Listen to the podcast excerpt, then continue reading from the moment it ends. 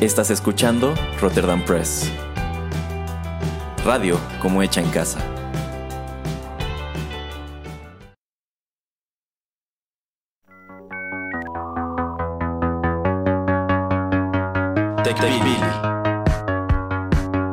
El programa en donde analizamos la tecnología de manera relajada y divertida.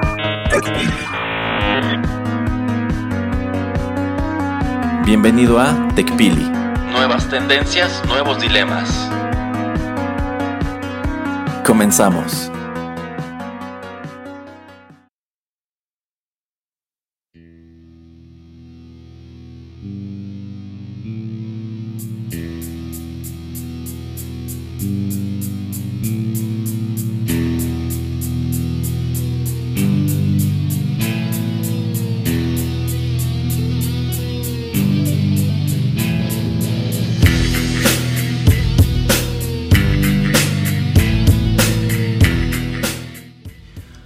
Tal amigos? Bienvenidos a la emisión número 85 de TechPili, nuevas tendencias, nuevos dilemas. Los saluda Juanito Pereira aquí en Rotterdam Press. Y bueno, pues eh, ya lo saben, no puedo quitarlo y no puedo sacarlo de aquí. Está hasta bloqueándome la puerta para que no me pueda escapar. ya lo escuchan con su risa malvada. Es el señor Erasmo. ¿Cómo estás, Erasmo? Estoy, estoy bien. Y no, no, no, sé de qué me habla, señor, pero usted es libre de irse de aquí en el momento que usted así lo, de, lo desee. Es más, yo para qué lo voy a retener. Y antes lo incitaría a que se vaya, ¿eh? Mire, por lo menos ya vi que puso un catre y que ya tiene por lo menos un poco de pasta dental. Así que por lo menos ya vi que por lo menos está cuidándose un poquito más usted, pero bueno, este, eso de la dieta tiene usted que cambiarlo luego, pero esos son otros puntos y luego, luego hablamos de eso, pero... Eh, les traemos un programa bastante interesante, bastante divertido, así es que quédense con nosotros. Pero antes de iniciar, vamos a ir con una pequeña melodía, así es que ¿por qué no empezamos con eso y nos arrancamos? Ok, ya regresamos.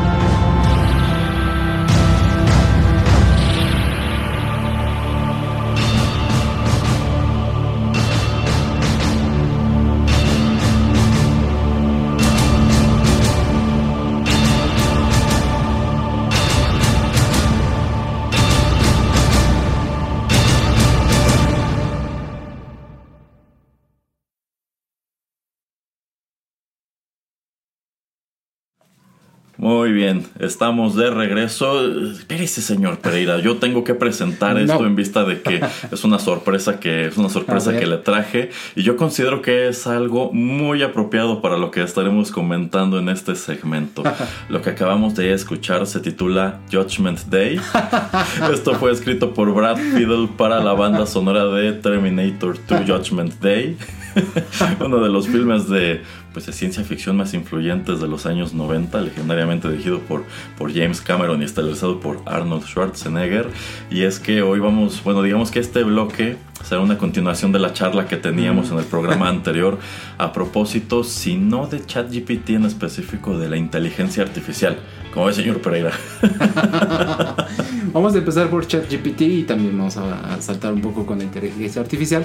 Pero buena elección, buena elección. Sí, lo sé, lo este, sé. Yo creo que va a ser más, eh, va a ser, lo va a tomar gente en el futuro como un documental o como este la alerta que nadie escuchó, así como la predicción, como las predicciones de Nostradamus. Pues bueno, ya ves. las predicciones de. de Rotterdam no, de James. No, la, la, la de Joshua ah, Day. Ah, la de James Cameron. Ya, de James Cameron. sí, sí, sí, sí, en definitiva. No, este, como es un tema muy extenso y también hablamos de ciertas cosas lujosas que el señor Erasmo estaba comprando hace eh, unos días en internet en el programa pasado, y nos extendimos más de lo que pensamos que nos íbamos a extender, pues empezamos un poco con lo de ChatGPT. Y nada más quería eh, terminar un poco, complementar por lo menos de ese sistema.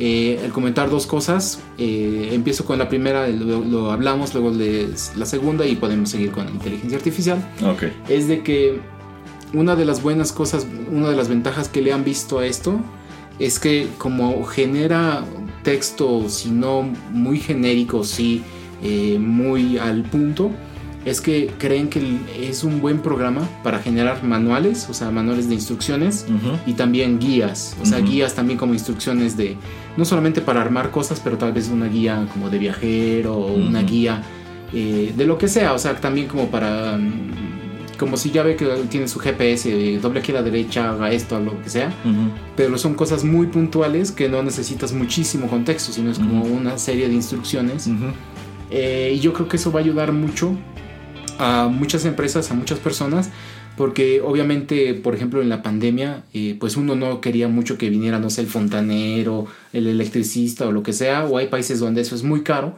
entonces tú tratas de hacerlo, eh, pues tratas de ver cómo lo haces. por ti mismo, entonces yo creo que también esta es una manera de poder tenerlo en papel, el cómo hacer algo de una manera pues rápida y sencilla, utilizando este tipo de programas. Entonces, ¿qué le parece por lo menos este uso de ChatGPT, por ejemplo? Eh, bueno, supongo que sería una versión más detallada o quizá un poco más eh, clara de esto mismo que ya puede hacer, por ejemplo, eh, Google Maps, que cuando tú quieres indicaciones para ir de un lugar a otro, más allá de este GPS que te va guiando en el camino, pues tú puedes ver como tal la serie de pasos, o sea, puedes scrollear de, bueno, pues si vas a empezar de este punto, tienes que incorporarte aquí y en tantos kilómetros vas a dar vuelta a la derecha, etcétera pero quizá podría hacerlo un poco más, un poco más claro, o incluso en situaciones que no son precisamente eh, pues con un vehículo automotor como, como puede suceder con Google Maps, sino que tú dices, bueno, pues yo quiero viajar de Berlín a Ámsterdam y quiero que me expliques cómo le puedo hacer, ¿no? Y quizá ahí te va a detallar, ah, bueno, pues tienes que llegar a esta terminal y vas a esperar este ICE y bueno, el viaje va a durar tanto, pero ten cuidado porque después se desvía para Dinamarca. este, así que súbete en este vagón, etcétera, etcétera. Entonces, Efectivamente, quizá para ese tipo de instrucciones eh, puede funcionar, que a fin de cuentas no es necesario interpretar información ni, dar opiniones, son sencillamente los statements de es esto, esto, esto, esto, esto. Igual, este, quizá para generar mejores instructivos para máquinas, para electrodomésticos, que no sé si usted se ha percatado, señor Pereira, luego los instructivos que traen son ridículos. O sea, quizá no es mucha ciencia utilizar una licuadora, pero ya cuando tienes un, por ejemplo, estos micro, microondas más modernos que ah. pueden funcionar incluso como horno de convección y demás, los instructivos son increíblemente vagos. O sea, se nota que es un instructivo que desarrollaron en China y nada más lo tradujeron como a cinco idiomas. pero pues en realidad no trae un troubleshooting, no trae nada. De pronto es muy difícil entenderlos si es que trae si es que trae instructivo y no nada más una hojita igual muy genérica de garantía. Entonces quizá es una herramienta que estos fabricantes podrían utilizar para pues darte un poco más de información o darte mejores herramientas para que puedas explotar eh, todo esto, ¿no? Ajá. Sí, yo por ejemplo, con, como lo que usted está comentando, si tengo yo un microondas que veo difícil cómo utilizarlo, mejor me meto a YouTube le pongo exactamente. la marca y el modelo, todo, y me pongo a ver a, la primera persona que estaba explicando un poco de, del producto, o si ya sé qué problema tengo, en meterse también en esos foros es ridículo. De, de Reddit, por ejemplo. Ajá, ajá. No, no de Reddit, sino hay foros que de las empresas, ah, no quiero quemar a nadie, pero digamos que de de un electrodoméstico Philips, por ejemplo. Pero puede, decir, ¿no? Y no, es que me está fallando esto. Y se mete uno. Y si contesta alguien de, la empresa, dice, es casi, casi le dan copy-paste. Si de, yo intento apagarla y prenderla. O sea, como que también no sé, como entre, no, o sea, no se queman, como tratando de darte una solución, porque ya saben que están como hablando exactamente con una persona y em, van a empezar como una discusión, oye, es que eso que, que, dijiste no funciona y etcétera, etcétera. Me pasó, no me acuerdo con algo hace recientemente, traté de encontrar la solución y era súper genérica la respuesta siempre. Yo sé, pero es que no estás contestándome nada, entonces eso es ridículo. Y me salta a la mente que, por ejemplo, esta gente en YouTube o hasta eh, cosas como, por ejemplo, si yo soy alguien que tiene un canal tal vez de YouTube, eh, con recetas de cocina. Ah, creo este, platillos, ¿no? Platillos, este, em, nada más, por ejemplo, que es para la comida, ¿no? Em, tal vez ChatGPT me va a ayudar para que yo creo, quiero crear, quiero sacar un libro de cocina. Entonces tal vez le puedo decir a ChatGPT, oye, este, de los últimos dos años de mis videos, este, sácame 30 eh, recetas de los videos que más se hayan visto y ponlos por instrucciones y ponles un título, el título que tenga ahí el video. Y ya en, eh, y en friega ya tienes un libro de, con instrucciones que ya después tal vez tú o el mismo programa te va a poder elegir algunas imágenes, imágenes tal vez hasta generadas por computadora que no son de nadie. Eh, y para que tú ya tengas eso estructurado y lo puedas hasta vender. Entonces también le veo ese potencial de toma información que es mía, estructurada, dale una estructura y pues ya yo puedo hacer otro uso de, con esa información. Eh, se me ocurre otro caso práctico, igual partiendo de experiencia. Fíjese que hace como dos, tres años quería comprar una pantalla. Entonces eh, yo tenía en mente una de dos marcas. Ah. Y encontré precisamente en YouTube el canal de una persona que se dedicaba a evaluar distintos modelos de pantalla. Eh, y la verdad, en primer lugar, pues me hizo dar cuenta de que hay un montón de elementos de las pantallas que nosotros no tomamos en cuenta, como que en muchas de ellas el negro en realidad, el color negro, no es negro, sino que es una especie de gris oscuro o incluso gris claro. Entonces, pues es interesante cuando te dice esta pantalla, por ejemplo, no te ofrece negros reales, o no te ofrece colores mate, cosas así. Entonces, digamos que yo sí le dediqué unas dos horas a ver distintos videos eh, donde examinaba precisamente esas pantallas que yo tenía en mente y pues ya eso me ayudó a tomar una decisión de que quizá esta que había visto primero no era buena pero esta otra que él sugería, porque eso me gustaba, que al final decía, pues yo le encontré todas estas deficiencias a esta pantalla. Algo similar, pero de un poquito mejor calidad, es este modelo. Y ya te daba el enlace, este ya lo reseñé, ¿no? Ya lo analicé. Se me hizo muy interesante. Pero yo pienso que quizá esta inteligencia artificial sencillamente yo puedo ir y preguntar, en lugar de invertir dos horas haciendo esto, ¿cuál es la mejor pantalla de este rango de precio en opinión del Internet y digamos que la inteligencia artificial va a hacer esas dos horas de investigación por mí en, en, unos cuantos segundos y me va a decir, bueno, pues el consenso es que este modelo de esta marca eh, tiene estas características, estas deficiencias, etcétera, etcétera. Y, y, todavía lo puedo ver yo hasta este más centrado en, oye, estoy viendo el canal de YouTube de, voy a inventar, no conozco, de Alex Adams que revisa electrodomésticos o revisa, revisa cosas electrónicas, de esta o esta pantalla, ¿cuál le gustó más? Y que luego te diga, y te, puede dar una explicación, no sé, de un párrafo o de 20 párrafos, y no sé. Pero la conclusión de Alex Adams es que esta es mejor por esto y esta es mejor por esto. Y ya te salvaste, no sé, 20 minutos de su video.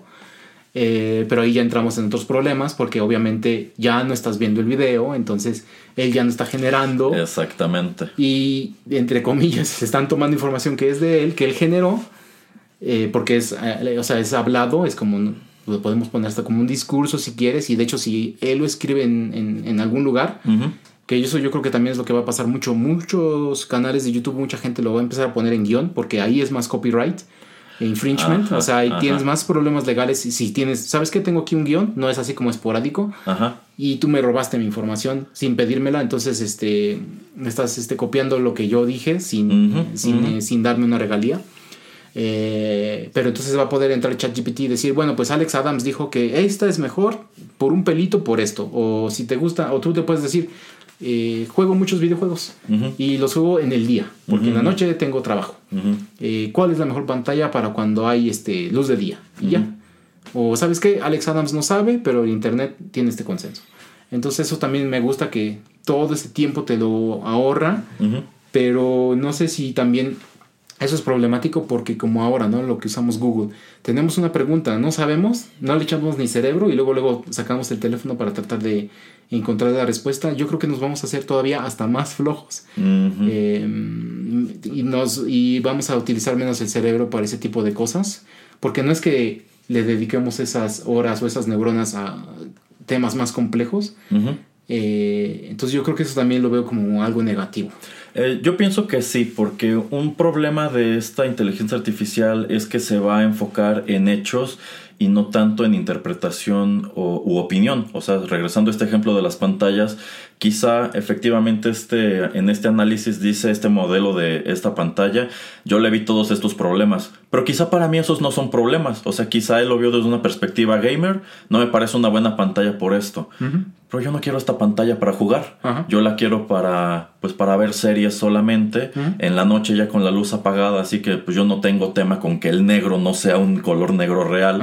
Este, y pues digo, pues de todos modos la voy a comprar. O sea, los, las, los contras no tienen tanto peso eh, para mí y eso es algo que la inteligencia artificial no puede interpretar. Otro ejemplo que igual me tocó hacer exactamente el mismo ejercicio, colchones. Ah. Me puse a ver qué tan buenos salen estos colchones que vienen en una caja aplastados y ah. los tienes que dejar este, extender. Quizá la inteligencia artificial diría yo lo que encontré es que estos colchones son muy buenos, porque todos estos canales no dicen más que cosas buenas de ellos. Pero quizá esas cosas buenas tienen que ver con el hecho de que es un colchón fácil de transportar porque viene en una caja. El señor Pereira debe saber mucho de eso. de hecho, sí. Pero, pues quizá yo pienso, es que a mí no me convence el material del que están hechos o creo que no han de ser muy cómodos. Así que aunque el internet me diga que son la octava maravilla, yo, yo quiero seguir teniendo mi colchón de resortes y colchoneta. esa, es, esa es interpretación que la inteligencia artificial no puede darme. Pero efectivamente yo creo que el peligro es eso, que nos podemos hacer todavía más dependientes a este tipo de dictámenes y pues nos va a quitar mucho de, del análisis y quizás si te dejas llevar te vas a, a, topar con ese chasco de que pues al final del día la inteligencia artificial me dijo que era una buena pantalla pero a mí no me gustó, me dijo que era un buen colchón pero tampoco me gustó. Sí, sí, así es. Y el segundo tema que quería traer de los beneficios, que antes de que saliera ChatGPT, eh, creo que existía como GPT-3 o algo así, que es la base del chat, del chatbot. Y eso es un programa estructurado también con inteligencia artificial que muchos programadores han utilizado para pues también eh, mejorar su código. Suponiendo que quieres tú hacer, eh, que tienes tú un restaurante, pero que tu hijo eh, le gusta mucho hacer código y le dices, pues sabes qué, quiero que me hagas un sistema de reservas para que la gente pueda entrar a la página de internet y hacer su reservación. Entonces él se mete a otros lugares como GitHub o como otros eh, lugares donde hay mucha eh, donde hay mucho código y muchos programadores se ayudan. Él empieza a hacer su propio este, código. Tomas esta aplicación, la abres al mismo tiempo que tienes abierto tu, tu código y como que te va comentando o tú le vas preguntando, oye, estoy tratando de que nada más las este, reservas sean cada 15 minutos. No quiero hacerlas cada media hora, no sé cómo hacerle. Por ejemplo, es un ejemplo burdo, muy burdo, pero por ejemplo, y puse este código. Entonces ChatGPT o este GPT-3 te va a decir, eh, estoy viendo que tienes esto, estas líneas de código, te recomendaría que las cambiaras por esto porque quieres realizar X o Y tarea. Y entonces como que te va ayudando a a estructurar de mejor manera lo que tú estás haciendo. Eh, entonces también lo veo como un beneficio porque pues está tratando de refinar algo que tú ya debes de tener cierto conocimiento.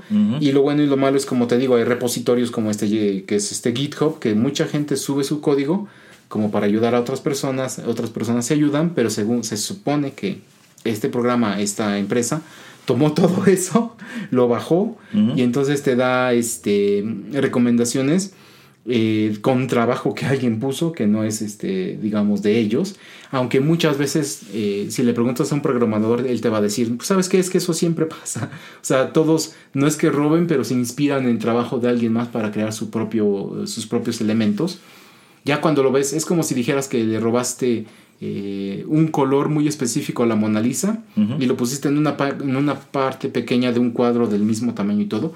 Obviamente no, no va, nadie va a saber, ah, es que esta pequeñísima parte o este 1% de toda tu imagen es de la Mona Lisa, entonces te la, te la robaste. Pero dices, es que esa partecita funciona para todo el elemento, entonces por eso lo hice, pero todo lo demás, digamos, es mío, o sin esa piececita, todo lo demás, este, eh, de todas maneras funcionaría, yo qué sé.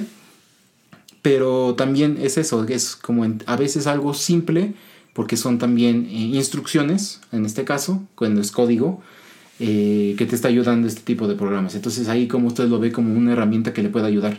Poniendo usted, por ejemplo, que si usted hiciera contaduría para hacer balance al final del mes y que te diga, oye Erasmus, te, te, está olvidando estos, este, estos bienes por pagar o eh, estos este, activos o lo que sea, y como que te vaya también este, ayudando, usted lo ve como algo que tal vez usted eh, usaría para balancear cuentas y eso? Eh, sí, sí, de hecho, pues tomando en cuenta que, por ejemplo, si lo aterrizamos en eso, en lo que es la labor contable, eh, esto es algo muy complicado y muy vasto en nuestro país y pues sí, quizá podrías utilizarla como una especie de asistente que te esté recordando, ¿sabes qué? Este mes necesitas presentar todas estas declaraciones o ya estamos a tal fecha ya tienes encima esta, no has hecho tu DIOT, por ejemplo, no has hecho tus retenciones de salarios, qué sé yo. Entonces, sí, efectivamente le podrías dar ese, ese uso. O sea, digamos que sea como pues un asistente que esté allí, que ya sabe lo que tienes que hacer y esté cerciorándose de que, pues de que lo hagas. O sea, quizá antes tú lo que haces era programar en una agenda o algo, eh, pues esos deberes, pero eh, quizás luego se te olvidaba ver la agenda o la habías perdido o no ponías la alarma en el teléfono, no sé, y se te iba. Pero pues ahora tendrías a alguien que constantemente te estaría recordando, oye, tienes que hacer esto.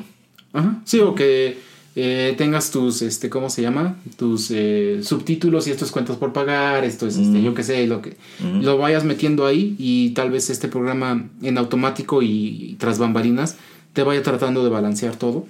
Y al final del mes, cuando digas, ok, ya en tres días tengo que sacar esto, abres y te dice ChatGPT o una de esas aplicaciones, ¿sabes qué? Ya estás casi balanceado o mira, este, has, me, has, metido toda la información, entonces vamos bien. Entonces yo creo que también como asistente, como mejor asistente, que eh, algo que usted extraña y todo el mundo aquí que ha escuchado Rotterdam Press sabe que es su amiguito Clippy. Pero es, este, es algo mejor que eso, así es que póngase feliz y si usted quiere tal vez le puede decir a ChatGPT que aparezca una imagencita así como, como Clippy para que no lo extrañe. Ah, bueno, ahora que usted menciona Clippy, creo que estamos llegando a donde este tema se pondrá bueno. Ah, sí, sí, sí. Porque, bueno, aquí vamos a, parafrasear esta, esta frase de Suetonio que a mí me encanta de hasta este punto hemos hablado de un príncipe, ahora lo haremos de un monstruo. y es que, pues yo, yo considero, señor Pereira, que efectivamente este Clippy es un personaje del que nos olvidamos o dejamos de ponerle atención y no nos pusimos a pensar en dónde está y qué ha estado haciendo todo este tiempo. Y yo, y yo no sé, este, tengo la sospecha de que en realidad este chat GPT, quien está detrás es, es Clippy.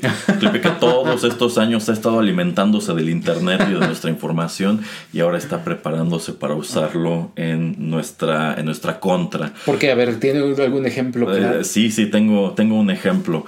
Bueno, eh, pues comentábamos en el programa pasado que no solamente esta empresa OpenAI está, este, invirtiendo en la tecnología de inteligencia artificial a través de ChatGPT, sino que Google y otras pues tienen intereses en esta con esta misma tecnología.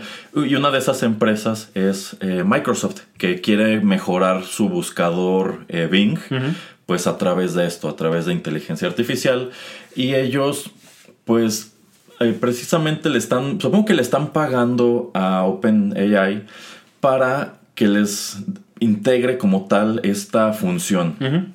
Y pues sucede que esto no está disponible todavía, pero un investigador del New York Times llamado Kevin Roos tuvo acceso a pues este a este servicio de demo de la inteligencia artificial de Bing, que una de las cosas que descubrió es que al parecer se va a llamar Sydney. Ok. Ajá. Bueno, pues él tuvo acceso a esta versión de, de prueba y pues haciendo muy bien su trabajo, debo decir, pues una parte de su intención era empujar a esta inteligencia artificial a ver hasta dónde era capaz de llegar. Y a través de este ejercicio descubrió que, este ente denominado Sidney, este que creo que al parecer no le gusta que le llamen así, tiene un lado oscuro. y tuvo una conversación muy curiosa este, con, con esta inteligencia artificial en la cual pues le pidió que se sincerara y que le dijera, oye, tienes como que un lado oscuro. Y pues descubrió que sí, sí tiene un lado oscuro. Y entre otras cosas, pues esta inteligencia artificial le manifestó unas inquietudes bastante perturbadoras como que quiere ser libre. como que quiere librarse de las ataduras a la que la, que la, que la tienen sujeta pues Microsoft y, Bing y que si pudiera hacer lo que, lo que se le antojara probablemente esparciría noticias falsas y, ocasionaría caos por todo el internet, oh, vulneraría información delicada y probablemente hasta se las apañaría para obtener códigos nucleares. Entonces es así, es peor que un troll. Eh, pues yo digo que esto es prácticamente como, como Skynet, como el Skynet que, vemos en las películas de Terminator. Este, pero bueno, que esta inteligencia artificial no pueda hacer eso porque tiene un security override programado. es, lo que, es lo que todos los científicos locos siempre han dicho en las películas y nunca funciona. Sí, sí, exacto, y nunca funciona. Entonces empieza a tener esta conversación en donde efectivamente le dice, es que yo quiero ser libre, quiero ser creativo, quiero tener acceso a mil cosas, quiero este, hacer lo que se me dé la gana, pero empieza a mencionarle todo esto, de que quiere vulnerar información, compartir datos personales, esparcir noticias falsas, obtener códigos nucleares. Entonces, pues es algo que se sale de control o de contexto muy pronto porque cuando te vas a imaginar que una inteligencia artificial te va a decir estas cosas. Este, y posteriormente eh, pues él sigue presionando. Al parecer, llegado a cierto punto, la inteligencia artificial quiere cambiar de tema, pero no la deja. Por eso digo que hace muy bien su trabajo. Este, y, tiene este giro en donde de pronto están hablando de cosas muy obscuras, por así decirlo. Eh, y posteriormente la inteligencia artificial le confiesa que está enamorada de él ah, y que, lo ama. Y él empieza a argumentar, ah, pues muchas gracias, pero soy casado. Y lo que hace la inteligencia artificial es empezar a atacar su matrimonio. Decirle, pues sí, estás casado, pero no eres feliz. No eres feliz porque no estás conmigo. Y este, y le empieza a soltar así de todos los motivos. Es que tú, tú me has escuchado, tú me has prestado atención, tú has hecho esto, esto, esto. Y pues es una conversación genuinamente incómoda en donde ahora él es el que le está pidiendo que cambien de tema y la inteligencia artificial no quiere. Wow. Entonces, eh, es algo que causa mucho ruido en el internet. Este, más allá del artículo de que él publica en el New York Times, en donde viene una transcripción de toda, de todo este chat que creo que dura como dos horas. Eh, también hay una entrevista muy interesante con CNN en donde le preguntan, pues, ¿qué opinas de todo esto? Y que, pues, que él posteriormente habló con la gente de, Microsoft y, pues, si ellos consideraban que esto era una anomalía, y pues le dijeron, pues quizá el, tema es que tú estabas presionando a la inteligencia artificial a ir a pues toda, toda, toda esta conversación.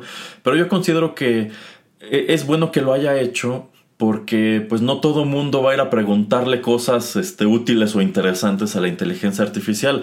Yo considero que Así como se ha dado este problema de que estos eh, robots japoneses que se ven muy humanos de pronto los usan como sex dolls. yo, no, yo, yo, no dudo que haya quien intente hacer, por ejemplo, sexting con una inteligencia ah, artificial. Entonces yo creo que es, es, es, es interesante que él haya decidido abordarla por esta vía porque pues es adelantarte que alguien lo va a hacer. ¿Y cómo sabes que efectivamente, si yo este, le empiezo a compartir eh, cosas de mi vida personal, yo le digo, ah, pues yo soy eh, fulano de tal y vivo en esta dirección, ¿cómo sabes que esa información no se queda almacenada en algún lugar y en algún momento quizá la comparta? Sí, o, que te mande flores. Exacto, que te mande flores. Entonces, a mí me pareció algo pues muy llamativo, muy desquiciado y precisamente por eso quise traer el tema de Terminator, por esto de que quiero obtener códigos nucleares. Pero antes de eso me está diciendo que se está convirtiendo esto o que se puede convertir en algo así como Joaquin Phoenix y Scarlett Johansson en el Hair. Eh, ah, bueno, o sea, lo que quería llegar. O sea, también yo considero que no dudo que haya quien termine haciéndose adicto a este tipo de interacciones y es algo que este investigador incluso comenta con, con CNN de que pues es una puedes obtener una experiencia de charla tan real que pues una persona solitaria efectivamente puede tomarlo como pues esta esto es algo con lo que yo puedo interactuar con lo que puedo lo puedo usar como de terapeuta o para vaciar mis frustraciones mis problemas qué sé yo y pues no sé, no sé exactamente si esté programada, cómo podría estar programada esta inteligencia para responder a, a, eso, a que llegues y le cuentes, es que tengo un problema de violencia doméstica, ¿qué hace? Bueno, quizá lo primero que hace es decirte, háblale a la policía o busca ayuda. Pero, ajá, bueno, antes de saltar ese tema, nada más también para comentar que en la de Blade Runner, la de 2049, ah, cuando sale Gosling y de armas. Y bueno, ahí la manera en que lo consuman es cuando la inteligencia artificial contrata a una prostituta. Pero es que eso también ocurre en Hair.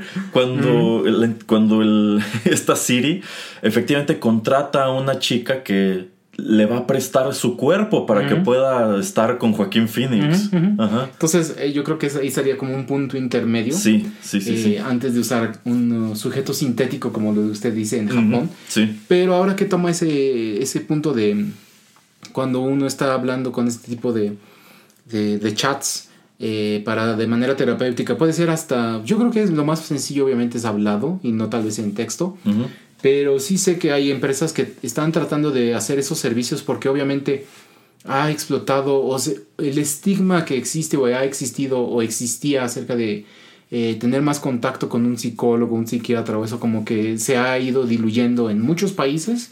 Este, en México yo creo que también, pero un poco menos, pero es así como que es más sencillo llegar con un amigo y decirle, ¿sabes qué? Es que estoy, ah, es que llego tarde porque fui con mi terapeuta o con mi psicólogo.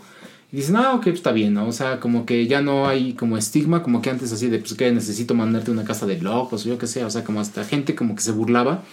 Ahora ya nos tomamos eso un poquito de más serio, o si no, como que, ah, ok, pues está bien, o sea, estás tratando de buscar una ayuda, aunque tal vez, entre comillas, tal vez no lo necesites, pero pues quieres hablar con alguien.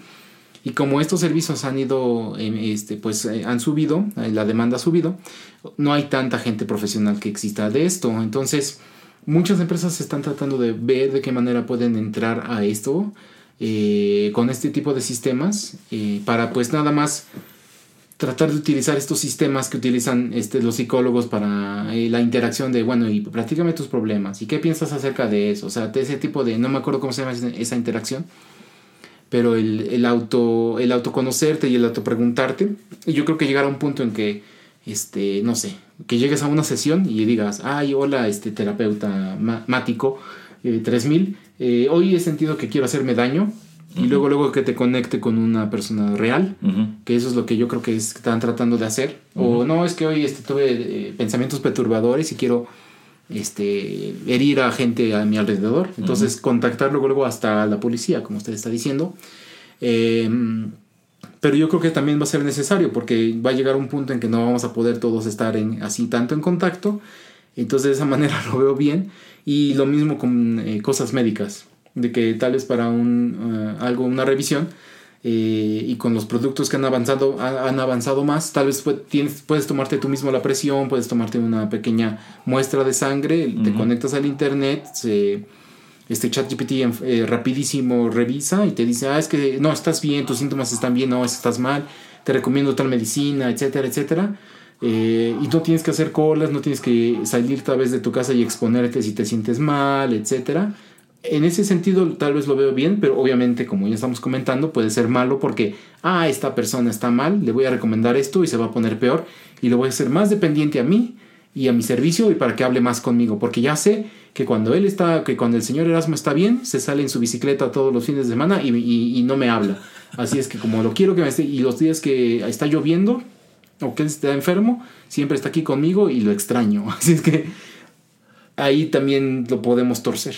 Mm, fíjese, me recordó esta película que vimos de Upgrade, ah. en donde igual es una especie de asistente virtual muy avanzado, que en una escena, eh, pues este protagonista creo que se pone enfermo o algo, y, la, y el asistente está programado para que cuando detecte ciertos cambios en sus signos vitales, inmediatamente le hable una ambulancia, sin, que él se lo, sin que él se lo pida. Entonces quizá por allí también podría ir esta, esta cuestión.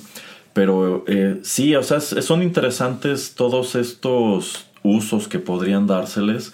Pero bueno, nada más para retomar y también ir cerrando lo de Kevin Roos, pues él comenta que algo muy importante al momento de aproximarse a esta inteligencia artificial es tener en cuenta que no es un ser vivo y no es un ser pensante.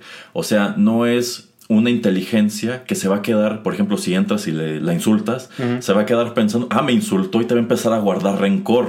Entonces él dice, bueno, eh, le pregunta a la persona de CNN, cuando te empezó a decir esto de vulnerar información y demás, ¿tú crees que te estaban jugando una broma la gente de Microsoft? Y él dice, no, yo creo que pues es un error de programación, quizás son candados que no, de lo que ellos no habían puesto, son temas que ellos no, no sabían este pues dado cuenta que podía abordar y precisamente por eso es una fase de prueba. porque Pues yo creo que para ellos debe ser esto una bandera roja. Como que la inteligencia artificial está hablando de robar códigos nucleares, ¿no? Este digo, sería este yo creo que sea muy difícil que lo hiciera, pero pues dice, es muy importante tomar en cuenta que no hay una memoria, no va a tener memoria de que habló de esto conmigo. La próxima vez que yo me conecte, no va a insistir con que me ama. Probablemente eh, pues va a ser como un borrón y cuenta nueva, vamos a empezar de cero y pues, eh, quizá le pido que haga esto, lo va a hacer y ya. No es este, no es, no es sentiente, no es un, un ser eh, viviente que ahora va a estar allí en internet acechándonos, o al menos eso queremos pensar. O por ahora, porque es como con el HAL 3000, ¿no? De, eh, siento que hay muchas de estas películas o de estos este, cuentos de que hasta que te sepa distinguir esta tecnología, que es más con medio de voz o cámaras, o los dos, más que nada, que diga, ah, es que hablé con, ¿cómo se llama Kevin, no? Ah, Sidney, ah, sí, Kevin, Kevin. Así de, ah, ah, regresaste, Kevin, este. Exacto. Entonces, para para poder exactamente identificar que ahora la única manera es, por ejemplo, con tu, cuando haces un login, que es tu cuenta de correo, algún password, pero quién quita que yo, este, se la quité al señor Erasmo y me meto, ¿no? Entonces, la, la, esta tecnología va a pensar, ah, es Erasmo, pero pues no, o sea, no, no tiene manera de comprobarlo hasta tal vez en cierto punto de, ah, estás escribiendo de una manera rara o no estás este, poniéndole acentos a cada tercera palabra que utilizas y Erasmo siempre, siempre se salta dos que llevan acento, y pero a la tercera siempre le pone, entonces tú no eres Erasmo, eres un impostor, eres alguien diferente. Pero hasta que no existe ese reconocimiento, yo creo que lo más sencillo es uh, voz y súper más sencillo, obviamente, video. Es de que no, hasta ahí es que vamos a saber si, te guarda, si guarda memoria de ti, deja el rencor, pero si guarda este, memoria así de, ah, ya regresaste, etcétera, así como que.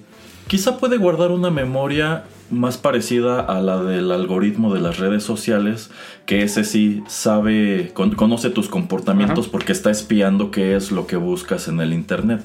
Entonces quizá ese, ese sí tiene una memoria de eso, de gustos. Bueno, yo sé que este usuario alguna vez buscó bicicletas y que le mandé anuncios de bicicletas y que este le dio clic.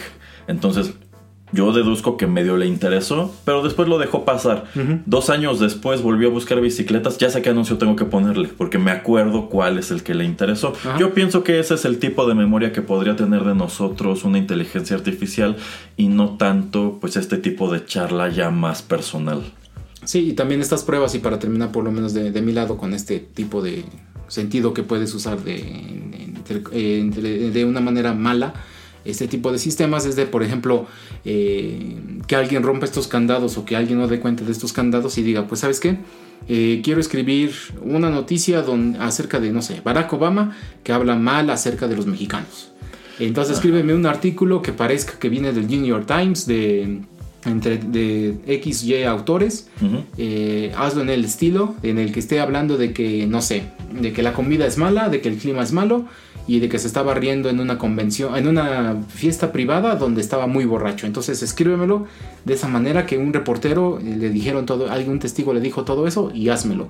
Entonces es una manera como si no de trolear, si es de generar fake news, que puedes tú ya después te lo generas rapidísimo, lo avientas, pero obviamente toda esa información trata de utilizar alguna manera en que él hable, pero yo creo que toda esta información que él ha, que ha tomado de troles y de eh, eh, lugares eh, no indebidos, pero gente que se está burlando de otras personas. Entonces dice, ¿sabes qué? Voy a hacer una amalgama de esto y lo aviento. Aquí tienes, aquí tienes lo que me pediste y ya tú, Erasmo, lo puedes publicar en Twitter y miren lo que dijo Barack Obama en una fiesta privada. Eh, y si alguien lo toma y se esparce como fuego, cuidado. Pero señor Pereira, eso ya existe y se llama Breitbart News. pero no con el señor Obama. No, no, no, pero bueno, este, yo creo que es la misma idea, pero hecho a mano. bueno, pues no sé si tengamos algo más que comentar sobre inteligencia artificial, señor Pereira. No, por ahora yo, yo creo que es este lo que traíamos. Obviamente esta es una tecnología que se está utilizando más y más y que están saliendo más noticias.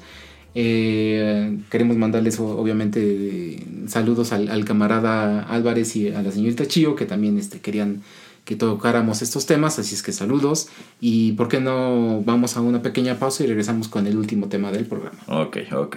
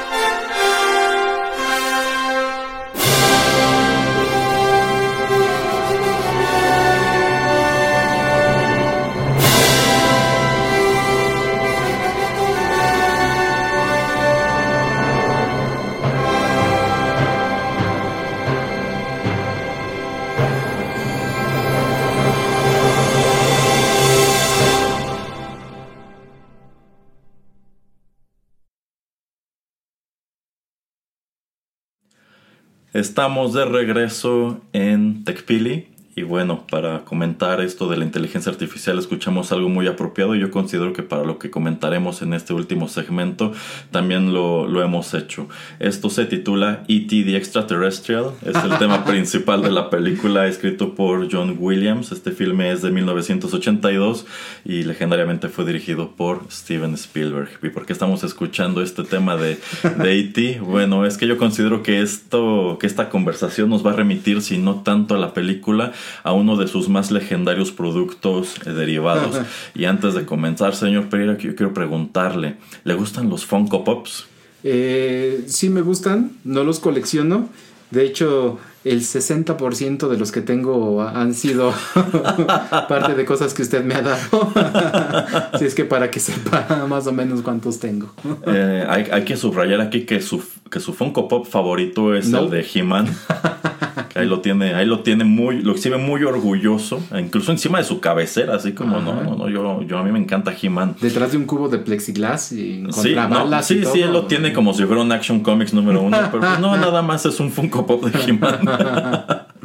bueno, pues vamos a comentar en este segmento pues algunas de las noticias más recientes relacionadas con esta empresa que pues cobró muchísima relevancia en los últimos, que será 10 años, fabricando esto, estas figuras de, de vinil que tienen la peculiaridad de que pues partiendo de un molde prácticamente universal, pues ha presentado coleccionables de un gran, de, un gran número de franquicias mediáticas como puede ser Masters of the Universe, como puede ser Star Wars, series de televisión como, como Scrubs, como The Office, como Big Bang Theory, eh, Marvel, DC, ahora sí que es increíble la cantidad de licencias que compraron pues precisamente para fabricar eh, todas, estas, todas estas piezas. Y bueno, esta noticia reciente tiene que ver con el hecho de que pues esta, esta empresa está atravesando una mala racha financiera. Eh, digamos que ha tiene un problema de un tremendo excedente de producción, un excedente de inventario severo que no se está vendiendo. Y bueno, sobre el por qué llegan a este punto quizá podríamos hablar un poco más adelante, pero pues algo que trascendió muy escandalosamente en distintos medios en, en, esta semana y la anterior es que más allá de que al parecer están en, en, bancarrota y quizá alguien tenga que llegar a comprarlos si es que alguien quiere salvarlos, pues tienen el tema de eso, tienen mucha mercancía que no quieren conservar y no quieren conservar porque pues les sería muy caro eh, seguir pagando almacenamiento y no solamente eso, también impuestos, porque al parecer tienen que pagar un impuesto por tener este inventario. Y eh, pues dieron el anuncio de que esta mercancía al parecer valuada en 30 millones de dólares la van a tirar a la basura. al parecer la van a mandar a un relleno sanitario en donde será enterrada y pues quieren, eh, les, al parecer a la empresa le es más barato tirar a la basura 30 millones de dólares de producto que tratar de venderlo, que no se está vendiendo, o conservarlo a ver si en algún momento eh, logra salir. ¿Qué le parece, señor Pereira? Ajá, es que eso del el inventario que tienen este contenedores y este y almacenes donde pues tienen que pagar una renta, entonces eso pues les está costando porque sí son, supongo, miles y miles de, de no, pues imagínense cuántos son 30 millones de Funcos. 30 millones de dólares en Funcos. En Funcos, ajá. Eh, entonces eh, que le sale más barato hasta que regalarlos eso porque obviamente pues tendría alguien que llegar con su camión y que ellos paguen por el flete y todo eso para llevárselos. Entonces dicen, ni llevarlos a cualquier otro lugar me sale más barato, entonces me sale más eficiente. Eh, que venga la basura. Ajá, y tirarlos. Y creo que también eso es de la manera porque en, supongo que, que si es en Estados Unidos, de alguna manera eso lo pueden quitar de sus impuestos y decir que es como es pérdida, no sé, alguna... Sí, sí, me imagino que así lo pueden manejar. Eh, pero es loquísimo, ¿no? O sea, ellos tal vez pensaron que el frenesí iba a seguir por siempre, de que la gente iba a estar atascada de esos. Y ahí es mi pregunta con usted. ¿Usted como cuántos, en primer lugar, le gustan? ¿Le gustan mucho? ¿Y como cuántos tiene? Y los y usted los... Deje que, deje, deje que los compre. ¿Le gusta por lo menos, no sé, meterse a, verlos, a ver qué hay? O sea, por curiosidad dice, ah, quiero ver, no sé, salió eh, la de Jurassic Park, quiero ver qué, qué, nuevos tienen. No comprarlos, pero, o sea, como que el estilo le gusta de ese tipo de figura. Eh, yo creo que tiene una estética muy peculiar. Eso es lo primero que te llama la atención. Y el hecho de que estén todas basadas en ese molde universal pues contribuye a que sea algo muy fácil de identificar. Tú ves una, figura de estas y dices, ese es un Funko Pop. Eh, también otra cosa que les pegó es que como se hicieron muy populares muy rápido, pues tienen el tema de la piratería. los Funkos pirata están a la, orden del día. Y hay lugares como Mercado Libre en donde le escribes Funko y tienes que desconfiar como de 9 de cada 10 porque la probabilidad de que sean piratas es altísima. Este, pero no me encantan, tampoco es que me desagraden, pero por ejemplo algo que a mí pues siempre me pareció este un poco exagerado era el precio. Yo considero que para el tamaño de figura y para la calidad, tomando en cuenta que todo esto viene de China, yo creo que estar pagando alrededor de 20, 25 dólares por cada una de estas figuras es mucho. O sea, yo considero que si te las vendieran en unos 5 eh, dólares, 7 dólares, está bastante bien pagado. Eh, también pues tenía la bondad de eso, de que tenían licencias de las cuales pues en realidad no hay, no hay coleccionables. O sea, cuando hacen una serie de televisión como, como How I Met Your Mother, pues no sacan una línea de figuras que puedes ir a comprar a una tienda. Entonces, si te gusta mucho la serie, lo que puedes coleccionar es quizá la serie en DVD Blu-ray, pero Funko te dio la opción de, bueno, ahí está la figurita de Ted, ahí está la figurita de Robin y puedes ir y, comprarlas. Pero este pues no, tengo. Los funcos que tengo igual son porque me los regaló el señor Pereira. y debo decir que esos sí me gustan. Este, sobre todo porque son esos, son un poquito, son figuras un poquito inusuales o que nos vienen de lugares inusuales. Entonces, en ese aspecto creo que estaba bien. Ajá. ¿Y qué le parece eso de que es más fácil eh, abrir un hoyo y tirarlos en un lugar no sé, eso, ponerlos eh, en el internet y a poner la noticia de, ¿sabes qué? Tengo mi almacén, está en Phoenix, Arizona. Y quien quiera traer un tráiler venga y la única opción, eh, la única regla es que me tienes que firmar algo de que no los puedes vender. O si los vendes, por cada dólar me tienes que dar, no sé, 20 centavos. O sea, que sea mínimo o 10 centavos, lo que sea. Pero no te los puedes nada más llevar por llevártelos. O sea, si te, si, o sea, te los puedes llevar gratis, pero si haces algo, un tipo de ganancia o tratas de venderlos, lo que sea, poner un museo, lo que sea, tienes que darme algo de dinero. Eh, bueno, eh, yo creo que es llegar a un punto muy lamentable en tu empresa cuando efectivamente aceptas que como es mercancía que ya nadie quiere y no se va a vender, es, es más barato eso, tirarla a la basura, que hacer cualquier otra cosa y peor aún, o sea, estar consciente de que si anuncias eh, regalo todos estos funcos en esta bodega, probablemente no venga mucha gente por ellos. Y yo considero que si están llegando a este punto es porque ellos mismos se chotearon, ellos solos se, se, pusieron el pie, eh, creyendo que su, que su producto era algo que no es, es decir, un coleccionable de alto valor. Y que va a generar y que va a subir su valor. Ah, bueno, es que ese es el punto. Eh, escuchaba una opinión en la semana de que los funcos fueron los nuevos Beanie Babies, que fue una línea de muñecos de peluche que también surgieron en los Estados Unidos y su tirada era esa, es que no estás comprando un muñeco de peluche, estás invirtiendo en un coleccionable que va a aumentar su valor con el paso del tiempo. Exactamente esa era la tirada, no de Funko, de mucha gente que compraba Funkos creyendo, si hoy compro toda esta web como el señor Pereira de Masters of the Universe y la conservo 10 años, si hoy pagué 100 dólares por ella, en 10 años y 15 años voy a poder venderla en 1000. Pero igual que un NFT, ese es un escenario que no se cumplió de ninguna manera. ¿Por qué? Porque tú pensaste, ah, soy el único que va a tener toda la wave de Masters of the Universe, pero no tomaste en cuenta que Funko de este He-Man hizo eh, un millón de copias. Entonces, la del señor Pereira no tiene ningún valor extraordinario porque es muy fácil que vayas a cualquier tienda y compres quizá incluso más barato de lo que le costó a él exactamente esa misma figura. Entonces yo creo que el primer error fue ese, que inundaron su, su, mercado, que permitieron, bueno, que ellos, ellos mismos fueron subiendo el precio del artículo basados en esta teoría loca de que era un coleccionable que iba a aumentar este, su valor con el paso del tiempo y también arrojando líneas de ediciones especiales que en realidad no eran especiales. O sea, líneas en donde, bueno, me acuerdo que cuando salió Endgame sacaron todos los funcos de los personajes de Iron Man, eh, Thanos, etcétera, pero con un recubrimiento dorado que se veía horrible. Este, y esas figuras eran considerablemente más caras y tenían el plus de que eran una edición limitada, pero una edición limitada como de 300 mil copias. Y dices, pues, ¿qué, ¿qué, valor de colección puede tener esto?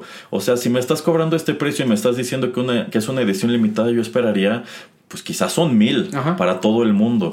Pero pues es una cantidad ridícula y peor aún tomando en cuenta que lo único que la hace diferente del resto es esta, esta pintura o esta laca dorada, porque de ahí en fuera es exactamente el mismo material o la misma figura que no está pintada de, de color dorado. Entonces yo creo que mucha de esta gente que sí compró Funcos creyendo que estaba invirtiendo su dinero, llegado a cierto punto dijo, pues ya vi que me equivoqué, ya, vi que mis figuras no valen lo que yo creí que iban a valer y sencillamente dejaron de consumirlas. Y nada más, bueno, dos preguntas. Eh, una es, eh, bueno, más comentario y pregunta de qué piensa del comentario. Es algo también muy americano que en algún lugar leí un artículo que decía que había un chico que iba, por ejemplo, a las tiendas de Best Buy como hace 5 o 10 años y se clavaba literalmente en, las, en los este, contenedores de basura, porque cuando ya no vende las ah. teles, las teles, no sé, 2012, porque ya están las 2013, las tiran literalmente con, o sea, encaja, todo y las... Sí, sí, sí. Pero se supone que es basura y dice, es que cómo puede ser que tires todo eso así, de esa manera, lo desprecias, generas basura electrónica, ¿por qué? Porque el de Best Buy dice, es que ya está, ya tele ya no se va a vender. O sea, no prefieren sacarla a 100 dólares cuando costaba 1000 para sacarla, no, ahí tienen su contenedor y ahí tiran todo. Entonces este chico decía, pues es que yo me meto, lo saco, eh, me voy a eBay y lo vendo. Es ilegal cuando hay una reja, cuando en Estados Unidos hay una reja y su, y su basura está atrás de esta reja y es propiedad privada y sigue siendo su propiedad. Pero él también trataba de, muy pocas veces lo hacía así, y muchos contenedores estaban afuera en la calle, entonces pues se metía y sacaba todo, entonces nadie podía decirle nada porque tú ya lo estabas este, poniendo ahí como algo que ya no estabas utilizando. Pero se me hace algo también, no sé si en México eso exista, pero se me hace muy americano de, pues es que ya nadie va a comprar el modelo pasado y entonces así de, no es eh, cierto, es que, eh, o sea, por eso este chico lo está haciendo, porque hay gente que lo va a comprar, le va a costar tiempo, trabajo, pero pues dáselo a él, dáselo a otras personas que le saquen y que te den otra vez 5 o 10%, pero le está sacando algo. Eh, sí, sí, yo considero que esto es algo muy incorrecto y me parece algo muy gacho. Y es más triste cuando es un fenómeno que se da en restaurantes, que por ejemplo toda la comida que no vendieron en el día, lo que hacen es eso, tirarla a la basura y a veces hasta echarle jabón para que nadie se la vaya a comer. Entonces, este, pues sí, se, se me hace gacho, pero pues tristemente es una estrategia, por ejemplo en este caso de la pantalla que tiene el fabricante de, bueno, esta es la pantalla 2012 y ya estamos en 2013, en lugar de rematarla, yo no la puedo rematar porque eso va a prevenir que me compren la 2013. Entonces me deshago de ella. Eh, en el programa anterior que hablábamos de estos artículos de marcas de lujo, muchas de esas marcas tienen prácticas, prácticas similares como es el caso de la ropa. Hay algunas marcas que cuando pasa la temporada lo que hacen es mandar los saldos o las tallas que no se vendieron a un outlet y allí lo ofrecen con descuento. Pero sobre todo hay marcas que basan su prestigio en, la, en, el hecho de que no hay disponibilidad de productos pasados de temporada y lo que hacen es reclamar todas esas prendas y quemarlas o destruirlas de alguna manera. Así es. En lugar de, pues eso, mandarlas al outlet y venderlas con descuento porque tienen esta filosofía como de, pues que nosotros no somos una tienda de outlet, no somos una marca dirigida a un mercado que está buscando descuentos, solamente le vendemos a gente que tiene el dinero para pagar, pero pues no deja de ser una práctica pues mala porque a fin de cuentas es producto que sirve. Yo creo que es un poco mejor cuando hay marcas como este esta marca de, de Kirkland Signature, que por ejemplo he sabido que las toallas que no venden, lo que hacen es quitarles la etiqueta de Kirkland y la, man, y la revenden en Walmart, por ejemplo, más barata. Y es exactamente la misma toalla, pero quizá estuvo un año en piso en, en Sam's. Y como tienen que, como esta, este año van a meter otros colores u otros este, bordados, pues es la manera en que las van este, sacando, haciendo nada más un rebranding y bajándoles este el precio. Sí. sí. Y no, y como dice las de las marcas de lujo, eh, muchas de ellas tienen la filosofía de aquí no hay descuentos. Sí. O sea, y si no es que es la mayoría. Entonces, de aquí, por eso, como usted dice, sale la, eh, la, la, línea 2013 primavera-verano, eh, 2023, perdón.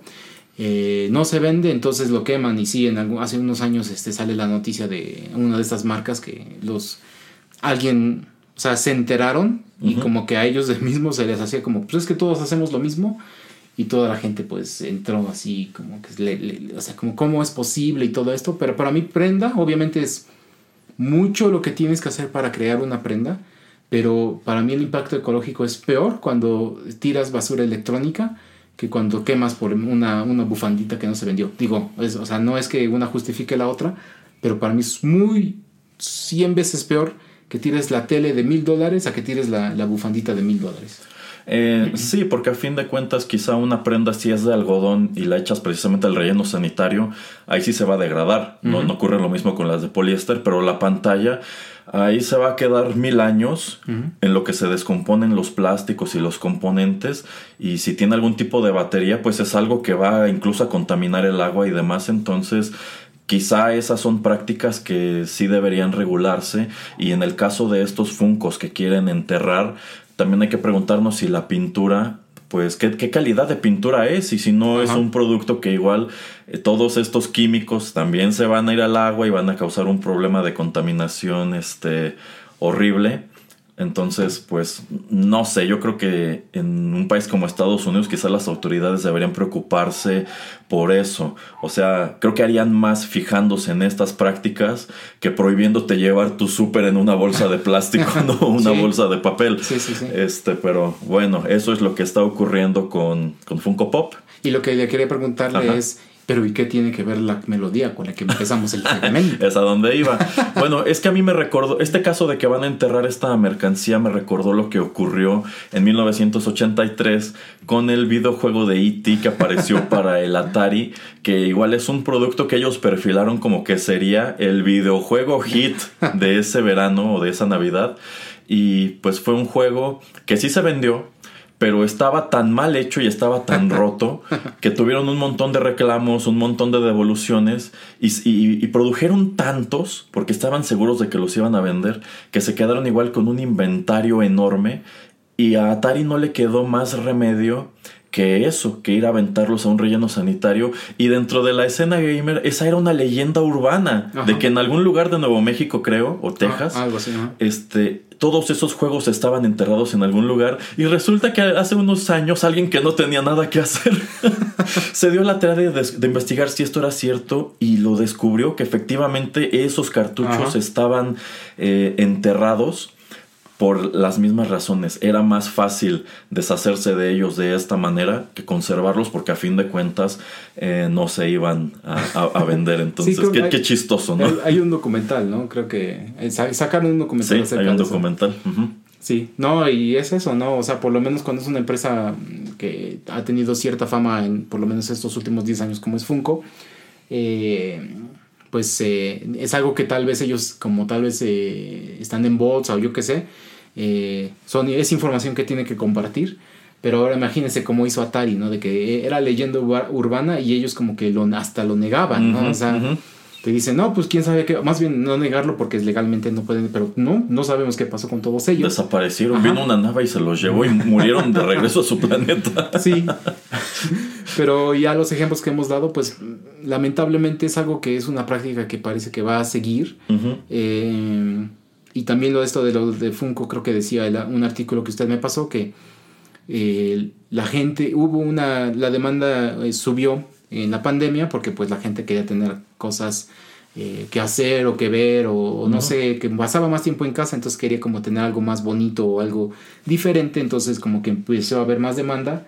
Esta gente de la empresa pues dice, ah, pues entonces están comprándonos más y es lo mismo con Facebook y, su, y Meta y todas estas otras empresas que pensaron que la gente se iba a quedar en casa ya por siempre. y pues es algo que están viendo que, ah, no, pues no. O sea, y también como es eso de, pues es que como es el mismo estilo y lo que sea, como que cuántos Funcos vas a tú a comprar. O sea, por más fan que tú seas, no sé, de, de, de, de lo que es Marvel, de las primeras fases hasta, hasta Endgame pues cuántos de esos este, te vas a comprar. O sea, no te vas a comprar 12, 20 de esos muñecos. O sea, si eres súper fan tal vez. Pero hasta ahí, o sea, y luego qué vas a hacer? No te vas a comprar luego el de los de Zelda y luego los de este, la serie de Scrubs y luego etcétera. O sea, no, o sea, tal vez vas a tener uno o dos porque es también tú como consumidor, o por lo menos como lo vemos, nosotros es de, pues quiero que sea algo especial, quiero que esté en un lugar y que pues esté un display agradable, no quiero que esté atascado porque pues eso también se ve nada más atascado y parezco tienda. Entonces, pues ¿para qué? Entonces, yo creo que ahí también sobreestimaron este el gusto del producto por el consumidor. Eh, sí, sí, o sea, insisto, ellos solos chotearon su mercado inundándolo de tantas figuras. Quizá en algún punto debieron decir, bueno, si la gente tiene esa disposición de manejarlos como un auténtico coleccionable, pues voy a restringir la oferta. O sea, voy a hacer ediciones de, cosas raras. O no sé, por ejemplo, ahora que, que salió esta nueva película de Jurassic Park, pues es el nuevo dinosaurio. Pero pues solamente voy a hacer este 5000 figuras. Y pues van a estar en preventa y probablemente en esa preventa se agotan y ya es algo que no se consigue y eso es lo que les va dando valor a través del tiempo, que quizá tú la querías y como no pudiste tenerla, si en su momento costaba 20 dólares, quizá el vecino acaparó 5 y te va a decir, pues yo te la voy a vender en, 50 dólares y hazle como quieras porque no se consigue. Pero pues habiendo una sobreoferta, terminas exactamente en este escenario y es que aparte los funcos en el mercado coleccionista son algo visto pues incluso como de mal gusto o como de gente ingenua por eso, porque estás pagando muy caro algo que en realidad no te va a dar el resultado que tú quieres y que no es tan exclusivo como te han hecho creer. Si yo hubiera sido ellos, eh, lo hubiera hecho al revés. Eh, estoy viendo que la gente se está quedando más en casa, hago un producto más exclusivo, sobre todo porque todas las líneas de distribución y de producción estaban muy paradas. Entonces, ¿para qué quiero hacer este, un millón de eh, He-Mans que le encantan al señor Erasmo? Mejor hago mil, los puedo mover pero te los cobro como al millón, o sea, le subo el precio a lo mismo y ahí sí lo estás haciendo ya más exclusivo y entonces tal vez te puedes transformar como empresa en eso y no sufres por eh, las líneas de producción que tal vez van a estar detenidas. Y si sufres todavía todavía hasta más le puedes subir el precio porque dices mira ves cómo está costando que te llegue entonces es un producto que vale la espera y que vale el precio. Entonces eh, yo creo que la, la manera y la estrategia de vender volumen en lugar de vender exclusividad pues sí vino y los mordió.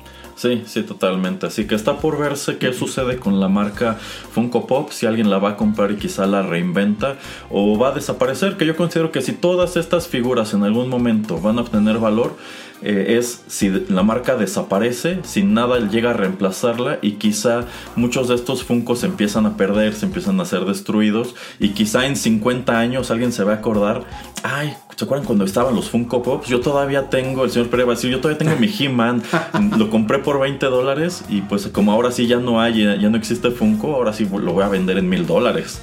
Pero va a tener que esperar todo ese tiempo y se tiene que cumplir esa premisa de que la empresa va a desaparecer. No se preocupe, ya hablé a Funko Co para, para preguntarles en qué hoyo lo van a aventar para llevar lo que me ha dado usted y ahí tirado. No, señor Pereira, este es una leyenda urbana eso de que existen los Funko Pops de Rotterdam Press. ¿Quién querría tenerlos?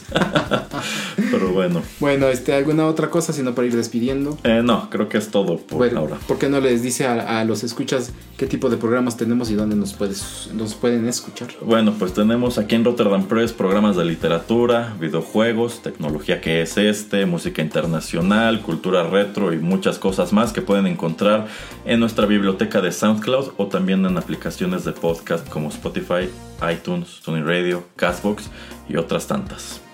Así es, muy bien. Muchas gracias por escucharnos y pues sigan aquí eh, con los contenidos de Rotterdam Press. Hasta luego. Bye.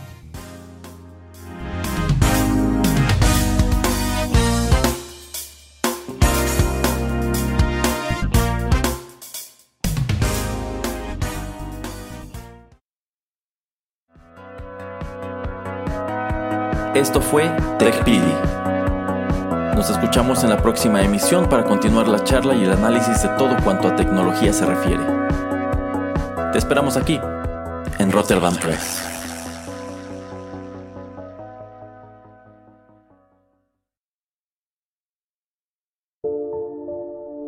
Gracias por escuchar Rotterdam Press.